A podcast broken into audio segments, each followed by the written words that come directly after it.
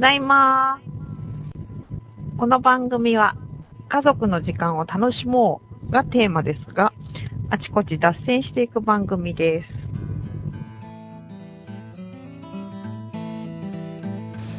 はい、えーと、ただいま始まりました。お届けしますのは半助と。はい、スノーです。はい、えー、これがどこで配信されるかわかんなくなっちゃったな。えー、お城の会が、えーと、音源行方不明ということで、えー先ほど撮り直したんですが、多分それは先に出すので、これが何の回の後になるのかがよくわかんなくなってしまいました。はい。えーそんな中収録をしておりますただいまでございますお届けしますのは半助とっはい、えー、スノーです。てさっき言ったかはい。わけわかんなくなっておりますが、はいえーちょっとそのお城の回で言ってた特訓がですねいろいろとスケジュールを圧迫しておりはい配信が滞っていたりしますが、はい。まあ、もうすぐそこら辺もオープンにできるんじゃないかと思いますけど、えー時間のありようとかっていうのがね、えー未だこう、うまくできず、なんかトラブった時に、優先順位みたいなのが、こう、うん。あんまりその、なんて言うんだろうな、考えていないんだけど、いや、どっち先にすべきだろうとかって悩むことないですか、ああ、そうですね。今はどっちを優先してやっとくべきなのかをあ、それ結構は悩んじゃうむ。うん、それは悩む。で、なんか疲れてる時に限ってそういうことが起きて。そうそうそうそうあのスケジュールを立てて今日はこれとこれとこれをするって言ってうん。最優先事項にしてたものになんかトラブルがあってすぐできないとかね、そうするとそのトラブルを回避するための別のタスクができてしまいでそれは後でもいいかも。でもこれ緊急緊急というか優先事項ではあるんだけど今すぐできないみたいな。はいはい。そういうなんかジレンマに落ちた時になんかわけわかんなくなるっていう。そうですね。まあ、特になんかメールでなんか問い合わせでとか、うん。進行している、あの、順調に進行していたと思ったのに、うん。こう、落とし穴みたいなのが、しかもメールで来たりして、メール、メールで来るとちょっと、あの、タイムラグがあったりするじゃないですか。僕の場合そんなにね、あの、はっきり、あの、頻繁に見てないので、うんタイムラグがあって、あ、これすぐ返事しないとやばいやっていう。うんでも今別なことやんなきゃいけないんだけど、そういうのがあって、あの、イライラしちゃう時っていうか、があたふたしちゃう時があります。でそれがこうちゃんと整理ができていかないとこうあ余裕があったはずなのにこれももう余裕がなくなってきてるとかね。十分に時間が取れないかもみたいな焦りがあったりとかなんかいろいろある、そんな感じなんですが。これがなんかいっぱいいっぱいになってきちゃうとかえってね、すはい。最短ルートを通ってなんかことが進められたりするんだけど変に時間があるとこれもできるあれもできるみたいになってなんかわけわかんなくなったりする、はい。そういう時期なわけですが、はい。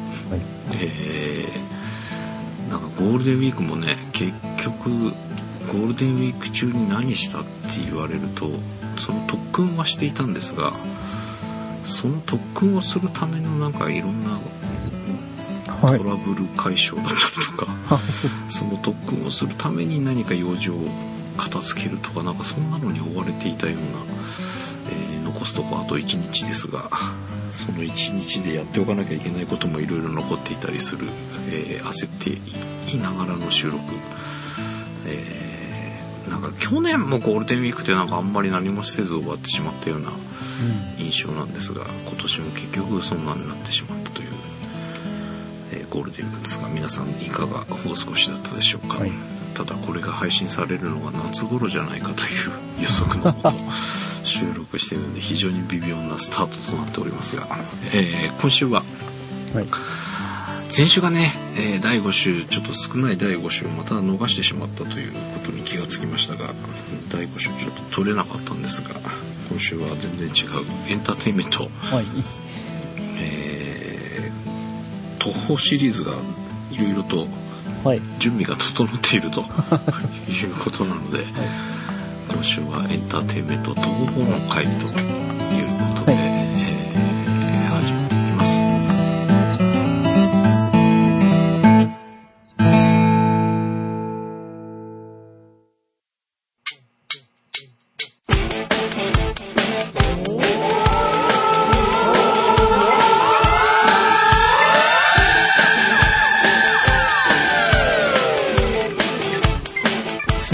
トスクランブルは毎週日曜配信日本の写真文化をぶっ飛ばせ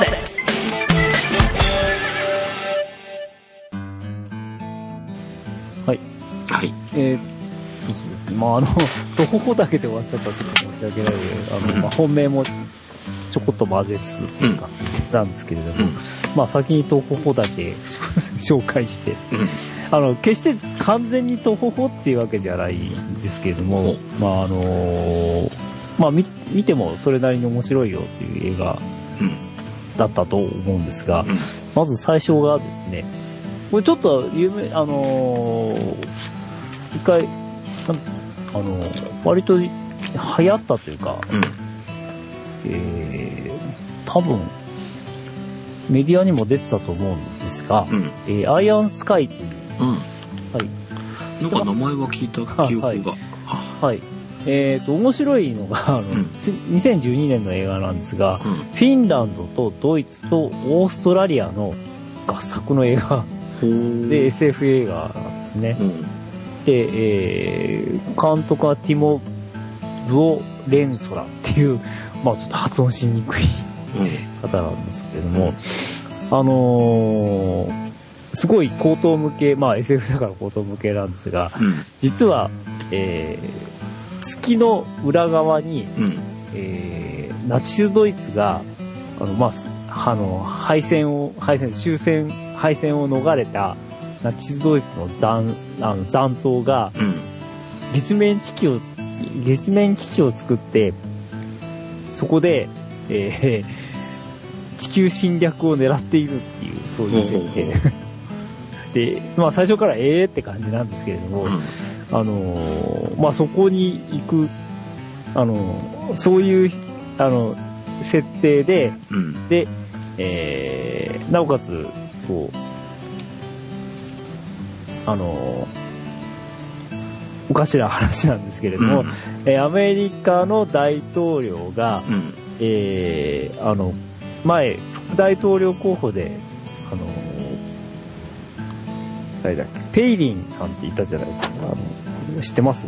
うん。いや、知らない。あ、えーとですね、あの、前アラスカうん。州知事のサラ・ペイリンっていう人がいたんですけれども、うん女性の方で。うん。で、あのー実はとんでも候補だったんですね。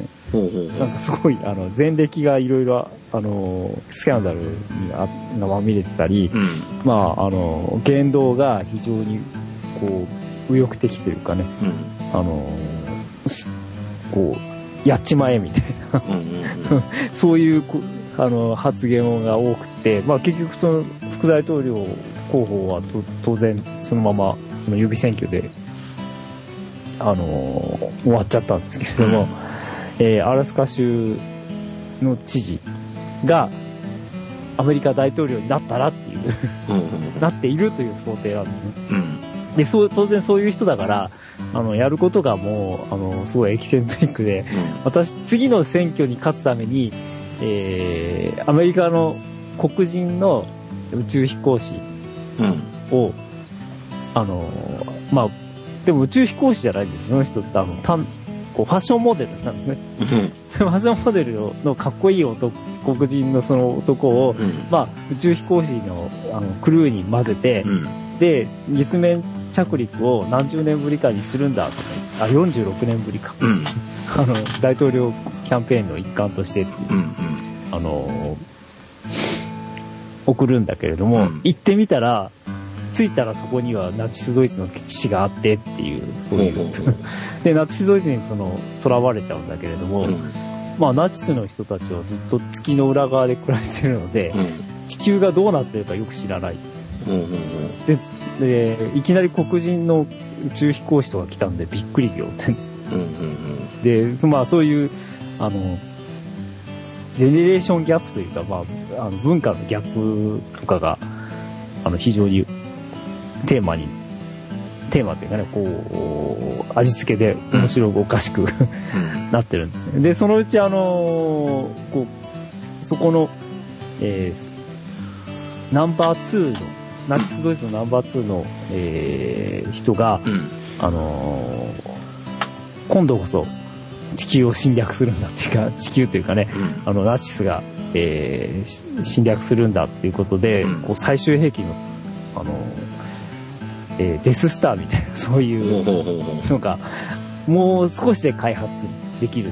うんで、その燃料は、あの、重水素なんですね。うんあの、で、重水素が、その、月の、そこの裏側に眠っていて、うんで、まあ、アメリカの、その、えー宇宙、あの、月面探査は、その重水素を探しに行っているという設定になってます。で、なので、えーその重水素を、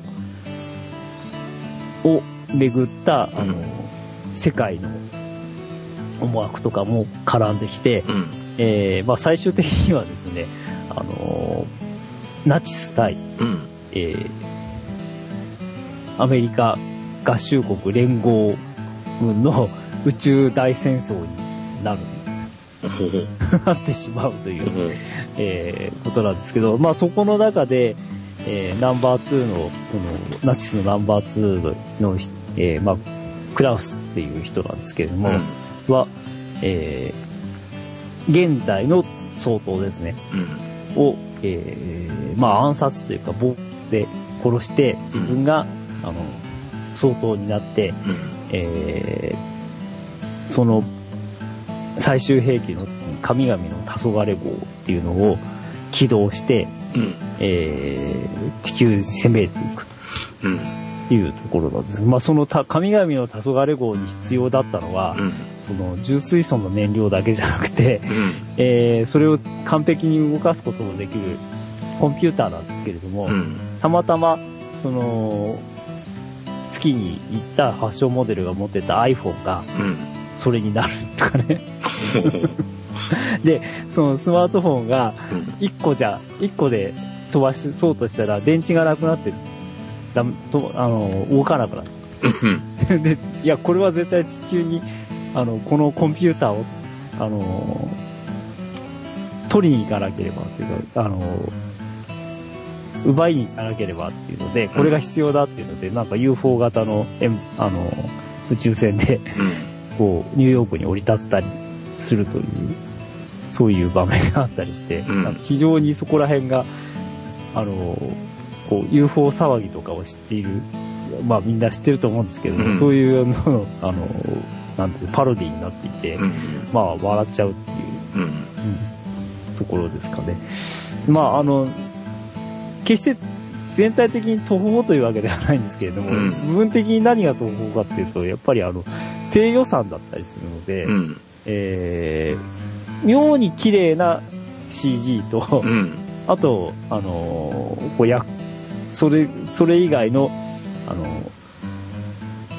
こう、ロケの部分ですね。うんうんその、こ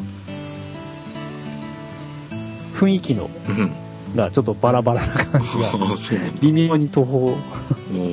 でも、あそこを目目をつぶれば、まあ、結構いい、あの、楽しめるかなというのがあります。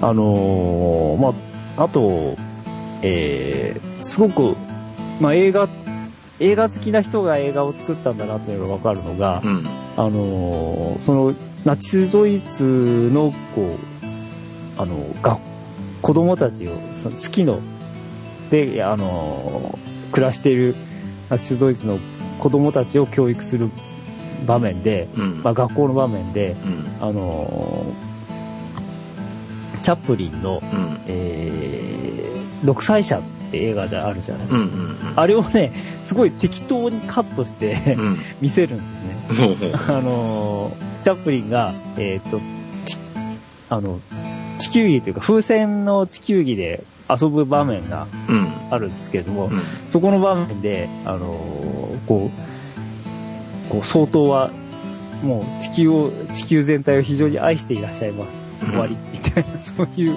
うん。あの、こう、編集になってたりとかですね。うん。えー、まあ、あと、なんていうのかな、こう、宇宙戦争っぽい、あの、場面がうん。いくつかあるんですけども、うん。まあ、スター・ウォーズっぽい感じのね、うん。あの、場面とかが、の、えー、動かし方とか、うん。あそこら辺が非常に、こう、パロディっぽくて面白い。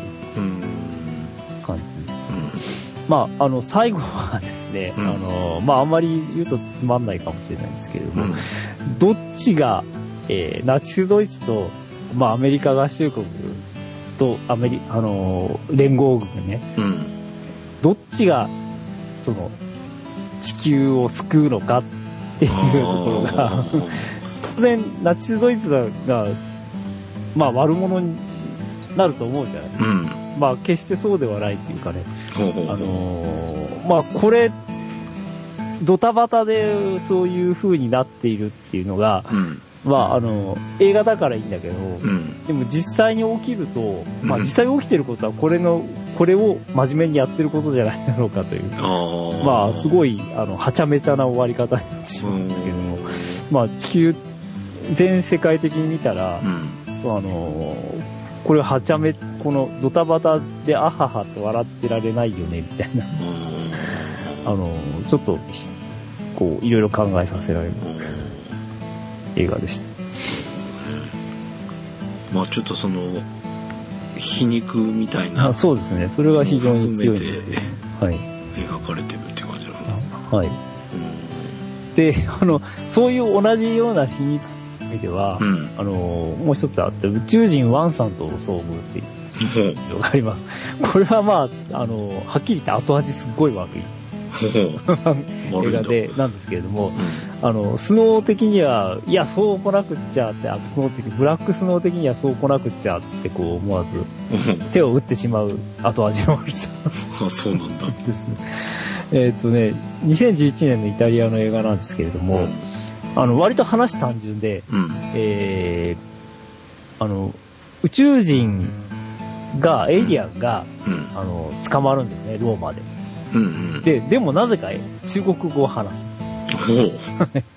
で、私はワンですってなのうん。すごい流暢に話すんで、で、えー公安というか、まあ、ひ軍の、あの、秘密部隊の、みたいな人が、うん。あの、尋問するために通訳をお願いするんですうんうん。でお願いその通訳をお願いされた、えっ、と、ガイアっていう女の子が、うん。まあ、女の子っていうか女性が、あの、主人公なんですけれども、こう、あいなんせ相手宇宙人だから、うん。あの、宇宙人だということは知らせずに、うん。もうとにかく秘密にしてくださいっていうことで、うん。あの、軍のそういう秘密し、あの、組織のところに目隠して、あの、連れてこられるんですね。うんで、最初真っ暗な部屋で、うんえーまあ、尋問してるんですけれども、何の話をしてるか全然わかんないうんね。ななぜここにやってき、ローマにやってきたんですかとか言って、うん。私はあの、友好を求めに来ましたとか言って、うんうん。じゃあなんであのーあの、最初に見つかった時に逃げたんだとか言って、いや、それはあの、びっくりしただけですとか、そういう話をずっとしてて、うんあのー通訳の人は何のことか私にはわからない。うん。でせめて相手が顔が見えないとちゃんと通訳してるかどうかもわからないっていう話をして、うん。でそしたらね、あの、その秘密警察というかね、軍の人が、じゃあ驚くなよとか言って電気つけちゃうんです。そうすると、そこにあの、イカみたいな、うん。あのー雰囲気の、あエイリアンがちょこんと座ってる。で、まあまあ、そこでもう思わずびっくり仰天なんだけど、あのーでも私はもうこんなところがいられないから帰るって言うんだけど、まあ、その、とにかくこれは、こう、国や世界がかかっている事態だから、とにかくあの、落ち着いてうん。通訳してくれみたいな話をうん。ずっと延々とこう密室でやってるんですね。で、うん。そのうちに、その、なぜ、あそこにいたのか、な、あその場所で何をやっていたのかっていうのを、いくら聞いても、いや、私は友好のために来ましたとしか言わないので、あの、そその時持っていた機械とかね、うん。これはどうやって使うんだとか、そういうのをじしていくんだけど、うんずっと、まあ、あの、話を、話が、あの、それは単なる通信機で、うん。えー、なんて言うんでしょうね。ただ、私がここにいるというのがわかるぐらいなものですとか、うん。っていうわけですよね。で、尋問してる方は全然それを信じてなくて、うん。あの、しまいには拷問を、電気ショップで拷問とかさせるわけね。うん。あの、その女の人はもう私こんなことやってられないわって言って、うん。えー、なんとかその場所から逃れようと、うん。うんするんだけど、あの、まあ、秘密警察というかそういう軍の施設だからそう簡単には逃、逃せられない、うん。うん。逃れられないっていう状況に陥られて、なんかすごく深刻な感じなんですよね、うんまあで、えー、そのうちに突然こう、警報が鳴ったりして、うん。あのーその通訳と、えー、エイリアンうん。以外の人がいなくなっちゃうんですね、そのいっぱい見張りとかいたはずなのに、あのーこう、いなくなっちゃって、うんえー、いや、どうしたらいいんでしょうみたいな話になる。うんその時に、まあ、あの、彼女は、は今がチャンスだっていう、逃げようとした、するんだけど、うんまあ、運悪く、その、こう、見張りに見つかって、うん。で、その、見張りを、なんで、突き飛ばしたら、その、すごい、あの、軍のエージェントだからめちゃめちゃ体でかくて、うん。強いじゃないですか、普うん。通。突き飛ばされてね、うん。なんかこう、ガラスケースみたいなところに頭突っ込んで、うん。気絶しちゃうんです で、その、その気絶した監監修っていうかね、その見張りから鍵を取って、うん。えー、その警報が鳴り響く密接設設備の中で、うん。まあ、あの、自分はまあ、とりあえずそれで逃げられる鍵を取ったん。で、ふと、あの、その、エイリアンが気になって、うん。えー、こう拘束されてるわけなんですよね。うんあの、椅子に縛り付けられて。うん。で、その手錠みたいのをその鍵で。外しちゃう、外してあげるんです。うん。で、えっ、と、で、二人で、二人でというか、そのエイリアンと、うん。こう、とにかくここから出なきゃって言って、こう、逃げる。まあ、逃げようとするんですけれども、えーその地下室みたいなところでね、うん。まあ、外が見えないわけなんですよ。うん。で、階段を上がって、えー外を見たら、ああっていう感じなんですよ。ほう。はい。まあ、ああっていうところは言わないでおきますが。あのー全体的にもうずっと密室のその尋問のやりとりなんでまあ見てるとだんだん気分悪くなるんですよ。うん。で特にこう、その、中国語がすごい流暢なので、うん多分、まあこれも実際にその、ヨーヨーロッパの人たちがゆ中国に、中国人に対する、うん。まあ、偏見だみたいな話で、うん。お結構大騒ぎほうだった映画らしいんですけれども、まああのーもしこれが日本語で喋っている人だとしたら、うん。あの、日本語を喋るエイリアンだとしたらすごい気分悪いよねっていう、まあそういう気分の悪さと、うん。まあ最後のどんでん返しみたいなのがまた面白いんですけれども、うん。で、どこが東方かっていうと、うん。ストーリーはすごく、そこの映画だけ見てると、うんあのーこう結構緊迫感あって、うん。えー SF サスサスペンスと言いますかね、うんスリラーっぽい、こう、ドキドキ感あるんですけど、うん。一つ一つのこうシークエンスというか、話、あの、こう、細部を思わず分析してしまうと、うん。すごい、間抜けなことが次から次へと起こってるんです で、えー最初にエイリアンが捕まるシーンが、まあ、あの、説明があるんですけど、うん。なんでか、なんで捕まったかっていうと、うん。いや、そこには空き家だと思って入りました。でそしたら住人が帰ってきて、うん。でその住人っていうのが、すごい若いあの黒人の女性なんですね。うん。で、すごい、あの、こう、入ってみたら知ら、知らないエイリアンじゃなくて、なんか変な動物がいると思って、あで、ほうきかなんかで叩いたら気絶しちゃうとか、エイリアン。あと、あのーその、地下、その地下のところに連れられて行って、うん。行ったら、その、実際にその捕まえた女性とう、ん。その通訳の人が、うん。あの、休憩室みたいなところで一緒になっちゃう。うん。うん。そうすると情報交換するじゃないですか。うん。うん。で、その、その子が私は何もしてないのに、うんそのエリアを捕まえてですね、うん。私は何もしてないのにここに連れてこられて、とんでもない目に遭ってんのよ、みたいな話とかうん。うん。するんですよ。うん。だから何、ここは何か変なことが起きてるぞとか、そうね、あの、疑惑が生まれるじゃないうん。で、えっ、と、もっとおかしいのは、もっと東方だったのはう、ん。あの、エイリアンのその通信機うん。を、これは一体何に使うものなんだ？答えろって、その、しん、あの、軍のね、うん。こう、やってるやつが問い詰めるんですけど、うんその時に目の前にボンって出して、うん。問い詰めるんで、で、警報が鳴った時に、うん。それそのまま置いて、うん。いなくなっちゃうんですよ。あまあ、後でその、あの、通信機と言われるものがすごい大切だっていうのがわかるんですけれどあ。も、うん。で、こう、最後の、最後のこう、なんていうんでしょう、こうどんでん返しのところで、その、尋問してた人が、うん。しまった、あの機械は、尋問してる部屋に戻っていったら、な誰もいない。なんて間抜けな。あの、尋問の、尋問っていうかね、その秘密組織のね、軍の秘密組織なんですけれども、って思うとすごくバカバカしい。であとその、えっ、と、エイリアンも、中国語をなぜ話すんだっていう話を聞いたら、うん。いや、中国語が世界で一番人口が多いっていうのが分かったので、なるほど。中国語ってまあそれは分かるんですけど、うん。じゃあなんでローマなんだっていうのがうん。全く分からない。でそういうふうに一つ一つ詰めていくとなんかちょっと無理がありすぎる。そのなんか B 級集っぽいのがそうそうそう。いろいろあるわけですね。うん、まあわざとだったとしたらそれはすごいなと思うんですけど、ちょっとそれ、それで、ああって感じがする。うん。なんか、あの、いこう、そう、細かく言えばね、その尋問する部屋に入るときの、うん。うん。こう、ロックとかあるじゃないうん。普通の鍵だったりする。ガチャガチャ。はいはいはい。そんな組織未だにあるのか。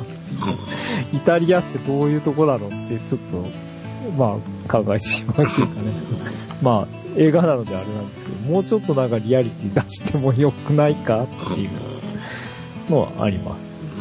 まあでも、あの、その、後味悪いのが好きっていう人は多分十分楽しめるかうん。で、その、外から見た時の何かがら。後味悪いの？うん。まあ外を見たってね、うん。地下からうん。上がって、うん。まあ後味悪いっていうか、うん。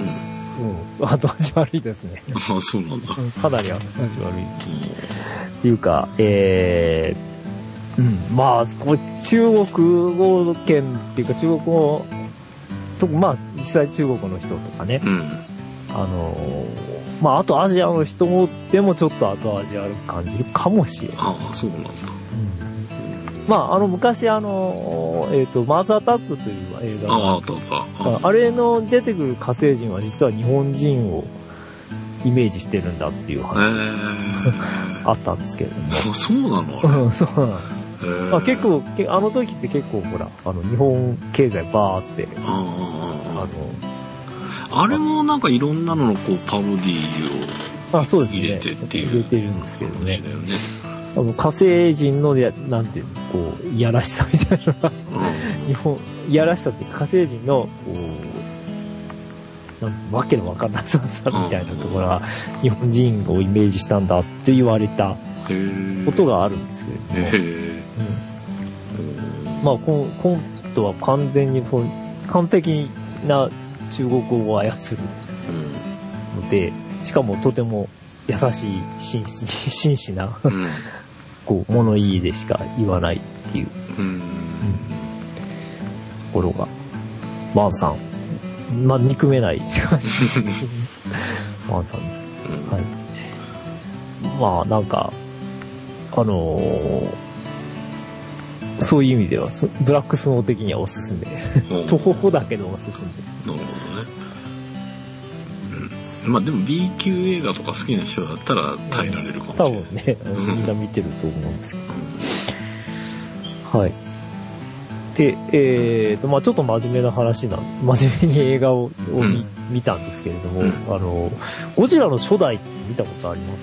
うーんと通してっていうのはないかなああそうなんかいろんなダイジェストやっぱいろいろね、うんあのゴジラって取り上げられることが多いからそうですね。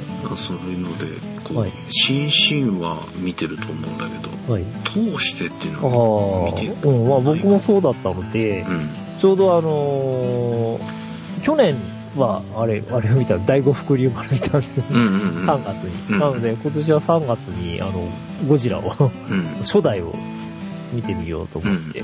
なんかあれでしょ？またやるんでしょ？ゴジラあ、そうなんですか。あ、復活したの？アメリカでああ。で前がほらあの T レックスみたいなはい。なんかゴジラかよこれっていう はい、そうですね。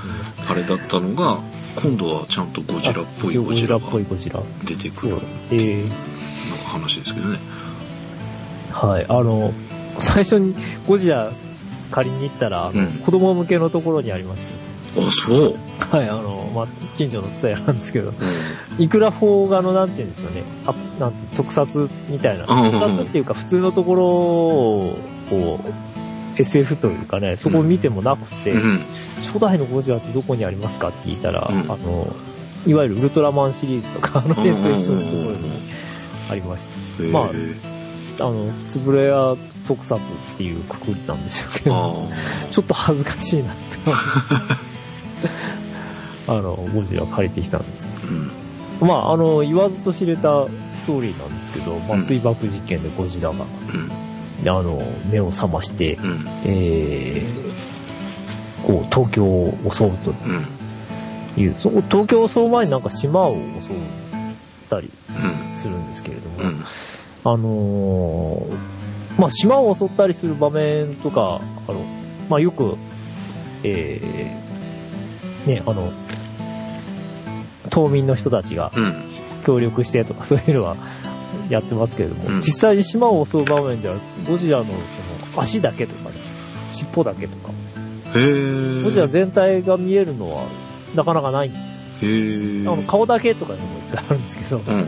そんな感じで、えー、だけですね。で、あとまあ音とかね、うんうん。でやってるので、もう非常に、まああの白黒でし、白黒しかない、うん。えー画面なんですけれども、うん。結構、その、怖さっていうかね、うん。うん、あの、表現されててー。面白いんですけど、なんかエイリアンチックだね。そうですね。まあ、うん、そうです。まあ後でちょっと言おうかなと思ったんですけど、これ、キャメロンとか、あと誰だっけ、最初のエイリアンはあの人、えー、の監督とか、うん。もしかして見てたかも、とか。うんいう感じはします。まあ、あの最初のエイリアンも、あの、スーぬいぐるみっていうか、あの、こう、スーツがね、うん。エイリアンスーツがあまりにも出来が悪くて、うん。全体見せられなかったので、そういうことなの？そう、いや、リドリー・スコットだ。うんうんあの、部分部分でしか撮るしかなかったんだよ、みたいな、そういう裏話が大きなことが。へえ言いますけどね。であれ実際出てこないんだよねエイリアンそうですね、さ最後の最後で、最後の最後でしか出てこないんだ。はい、最後の最後です。けうん。ど。はい、まあそう、そういう感じでゴジラはじわじわと出てくる、ゴジラが出てくる感じなんですけど、やっぱりまあ、あの、東京を襲うシーンとかで、うん。あのーいっぱい、こう、放射能の、うん。あれを吐いて、炎と言いますかね、うん。えーと、吐いて、こう、あちこちぶっ壊すしまくるじゃないですか。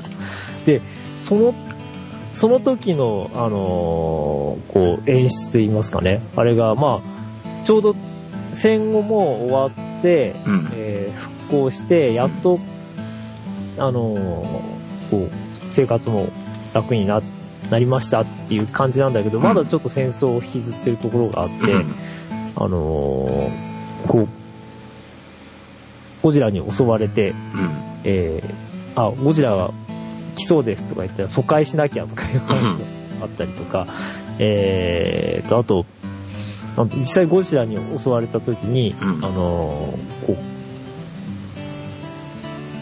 あの、逃げ遅れちゃって、うん。えー親、母と子供で、うん。あのーそのまま、なんて言うんでしょう、こう、ゴジラに、まあ、倒したビルの下敷きになりそうだっていう、そういう、なんか、東京大空襲を、うん。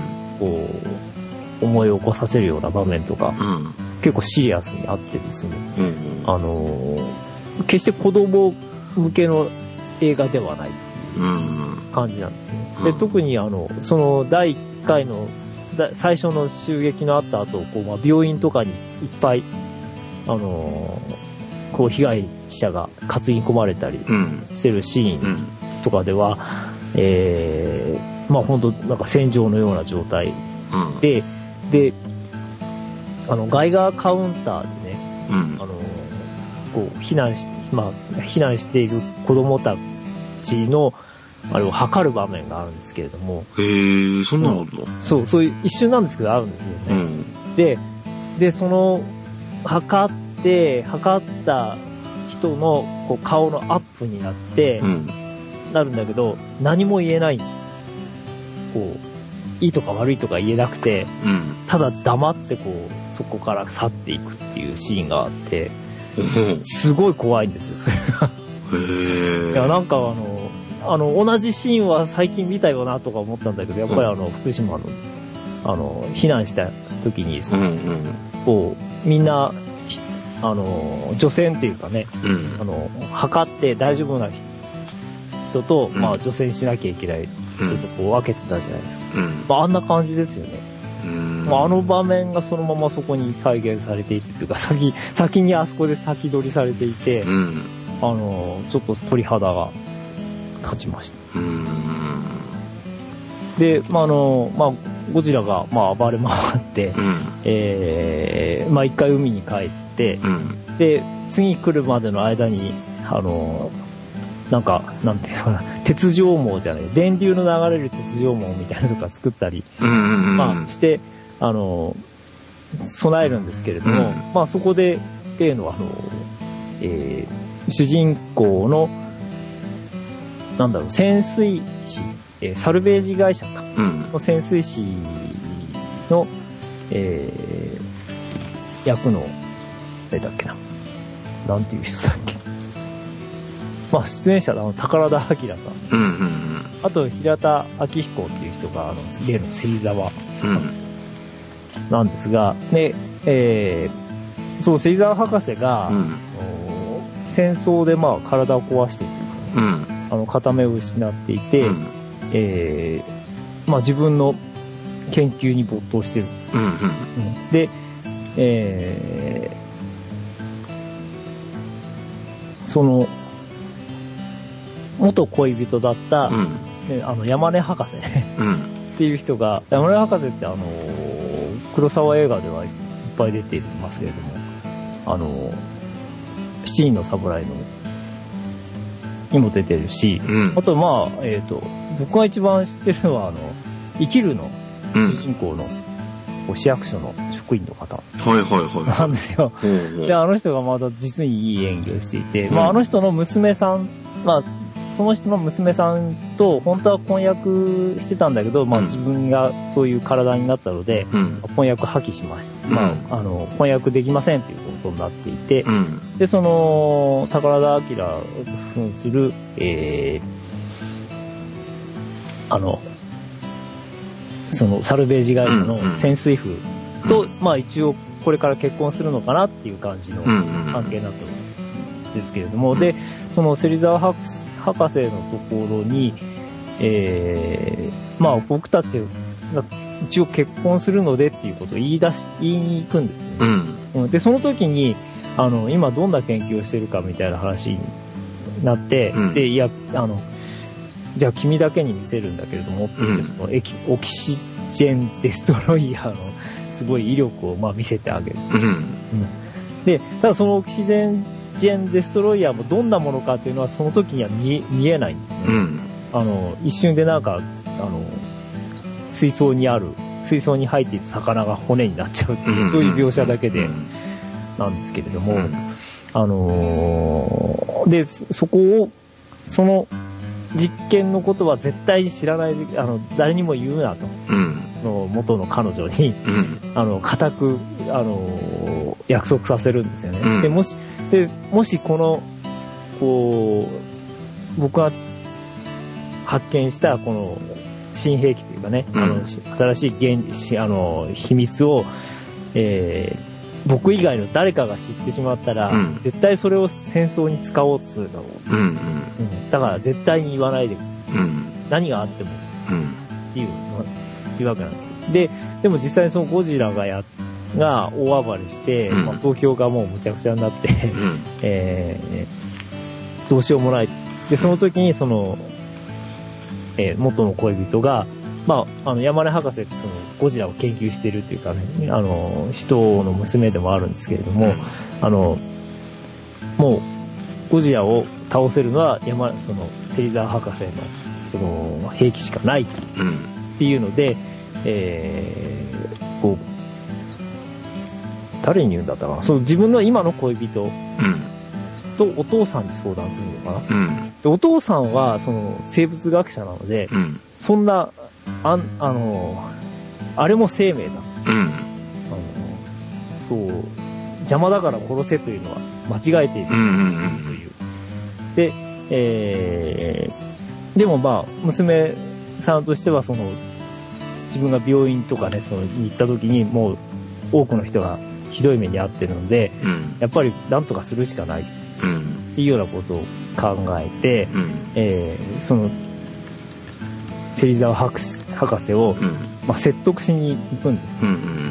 うん。で、まあ、あのーその説得に、まあ、折れて、うん芹沢博士は、もうこれを使うのは最初で最後だと。うん。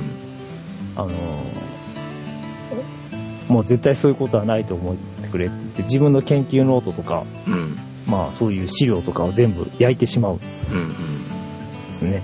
で、まあ、あのー最後に、あの、例の有名なシーンなんですけども、船から潜水服着て、その、ゴジラの、が潜んでる、あの、東京湾に二人で潜って、まあ、そのオキシジェンデストロイヤーを起動させて、うん。えー、その、なぜ芹沢博士が言ったかっていうと、まあ、これは僕が作った兵あの、機械で僕しかいじれないから、僕が行くしかないんだと。うん。で、あのー説得するんですよね。で、君はでも潜水は、あの、素人だから君一人に行かせるわけにいかないと。うん。と言って、あの、その、宝田明が扮するその、サルベージ会社の二人で潜るんですけれども、うん。えー最後こう、あれを起動させて、うん。で、起動させるときにもしも、あの、君は上がれって言って上が、もう、あの、相手は上がらせちゃうんですよね。うん。で、で、星座星座博士は上がってくださいって言うんだけど、僕はここでって言って、こう、あの、命綱を切ってしまう。うん。命綱と空気を送るパイプを自分で自ら切って、うんそ。のまま、あの、ゴジラと共に死んでしまう。へえ、そんななんだ。そういうすごい、あの、えこう深刻な映画なんですけれども。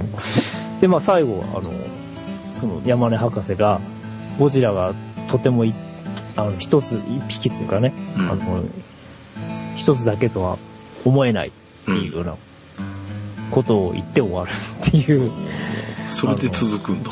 まあ続くんですけれども、まあ、あのーすごく、まあ時代を先取りしてるというか、うん。まあその時代の雰囲気を、あのー盛り込んだんでしょうけれども、今になってみると時代を非常に先取りしてる場面が多,、多いというかね、うん。あのー先取りしてるつもりはないんでしょうけど、時代がそうなっちゃったっていうすごい皮肉を感じます。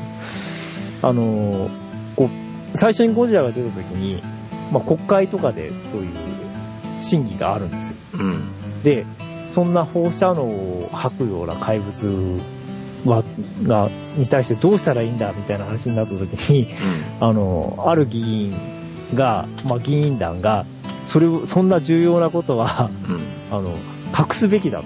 うん。うん、あの、パニックになって大変なことになってしまう。うん。日本だけじゃなくて世界中が、あの、混乱になるから、うん。あの、こうなかったことにしてしまえっうん。ていうようなことを言うんですね。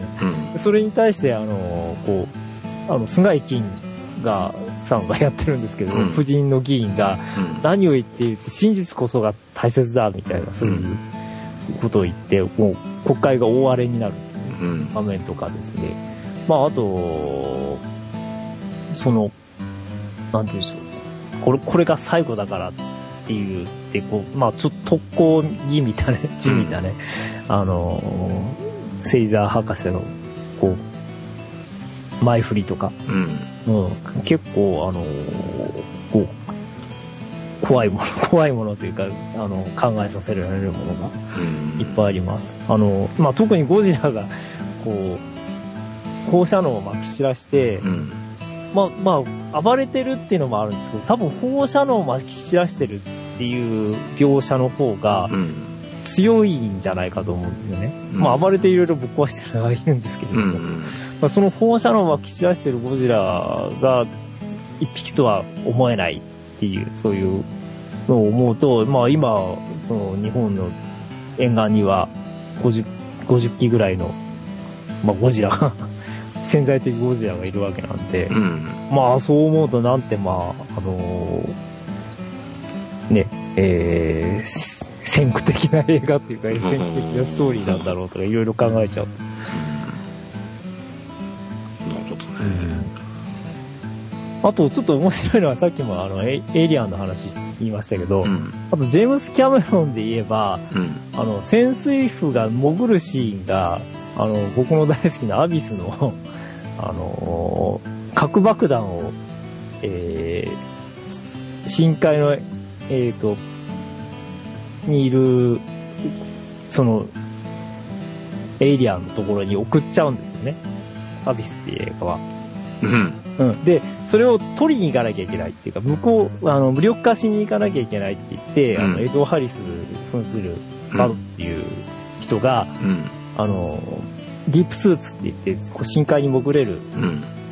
あの、あれを、こう、潜水服を着て、うん。あの、潜るシーンがあるんですけどう、ん。それと似てるんですよね。なんか、ああ、そうか、とか思って、ほうほう。あの、もそうだし、あとまあ、やっぱりジェームス・キャメロンで言うと、あの、シュワちゃんが、えー、あの、ターミネーター2で、うん。僕の頭の中にあるとか言って、横路に潜っていくじゃないですか。ああ、はいはいはい。あんな感じ、あの、芹沢博士も同じようなこと。うんな僕の今頭の中にある。うんうんこの、これ、あの、研究ノートとかは、うん。資料は燃やしても、うん。僕の中、頭の中にはある。うん。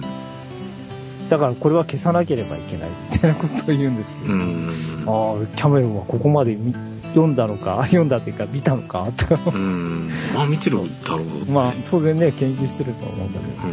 いや、そう思うと、ゴジラ、ゴジラ初代すごいわ。過去に、あの、なんていうの過去じゃなくその後、いろんな映画に与えたうん。影響は、本当は大きいんだな、とうん。思いながらも、あの、そのね、こう、時代の予言性みたいのがうん。うん。今更ながらびっくりさせられます。なんか結構そういうね意外と先のことをでもさ意外とその2001年とかさはい。なんかいろいろこう今のその当時の技術とかさ将来こんなになるとかっていうのをいろいろ研究されて書かれてた割にさええ。意外とああいうのって到達できてなかったりするじゃん まあそうですね。あの2001年でこう遠心力使ってマラソンしてるあんなのってなんかできそうな感じもあするけどでも宇宙ステーションでは実際ああいう風になってないよあ、なっねてないですね。まあ、つ、つか、作るにはまだまだ技術が、っていうことうん、足りないんじゃないですかねだから。もうちょっとしたらそういうのが実現してくるのかもしれないけど意外とそういうのがまだいかないんだなと思ってる反面そういうなんか事件的なものってさそうですね。意外とこう起きちゃうっていう。来ちゃってるっていうね、なんか社会このロボコップなんかもそんな話もあったじゃないですあかあ、そうですね。意外とそういうことの方が現実に近くなっちゃってきてるっていうのがね、って怖い感じもします。そうそううん。うんあのーまあ、ゴジラの、あの、なんでしょう、こう、プリミティブな感じがすごくいい。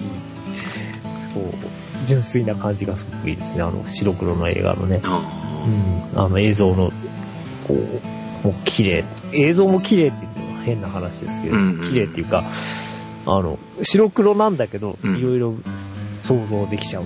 あ。うんうん海の青さとか、うん。ゴジラの、まあ、あの、炎の感じとか、うん。いろいろ、想像はできます。うん。うん、まあ、ちょっと、ちゃんと通して見てみるっていうのはそうですね。必要かもしれないね。はい。うん。ちゃんと見てないもんな。うんそう言われると。はい。ということで、えー、そうだね。これご、こういうのゴールデンウィーク中とかに、前とかに出してね、はい。見てもらうとかいうのが良かったのかもしれませんが、まあ、配信がいつになるか、ちょっと楽しみな感じのところで収録をしております。えー収録は、えー2014年、えー5月5日に収録をしておりました。えーこれがいつ配信されているか、皆さんこのタイムラグお楽しみいただければと思います。ということで、えーお届けしました、えーただいま第1週エンターテインメントの回でございました。お相手は半助と。はい、そうでした。ではまた来週。